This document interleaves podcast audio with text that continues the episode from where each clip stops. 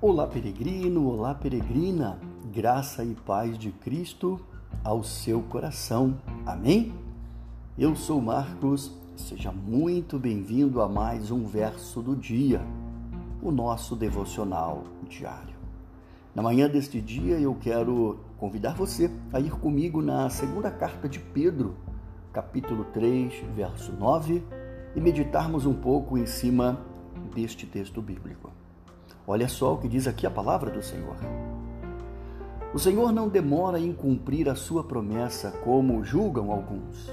Ao contrário, ele é paciente com vocês, não querendo que ninguém pereça, mas que todos cheguem ao arrependimento.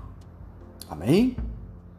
Amados, naquela época, a igreja primitiva estava debaixo de grande perseguição. E é óbvio desejavam logo sair daquela situação. Por isso, almejavam a volta do Senhor Jesus. Amados, sempre quando estamos debaixo de alguma provação intensa, tudo aquilo que nós desejamos é que ela termine logo. Pedro, ele nos diz esse texto aqui, logo após ele trazer uma referência no versículo anterior, de que para Deus um dia é como mil anos e mil anos é como um dia. E isso nos mostra, queridos, que Deus caminha por uma escala de tempo diferente da nossa. Deus não é lento como muitos pensam e também não atua de acordo à nossa vontade. Tudo aquilo que Deus faz tem um propósito e é feito no seu tempo. Quem é do céu, amados, deseja ansiosamente a volta de Jesus. Mas nós precisamos entender que Jesus Cristo está esperando que mais pecadores venham a se arrepender.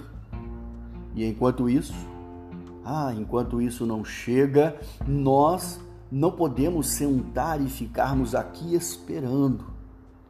Cristo nos deixou uma tarefa. Nós temos uma missão importante a fazer. A primeira é nos preparar para a volta de Jesus. Devemos estar sempre prontos, sempre preparados, porque a palavra de Deus nos diz que ele vai voltar como um ladrão. De repente, portanto, ninguém sabe o dia e nem a hora em que isso vai acontecer e devemos estar sempre preparados. Mas a outra missão envolve uma ação.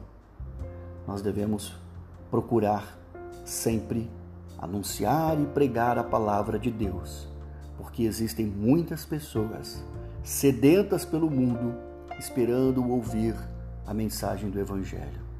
E fazendo isso, nós estamos contribuindo para que se cumpra o propósito de Deus de salvar mais e mais pecadores. Amém? Pense sobre isso e que Deus abençoe o seu dia poderosamente.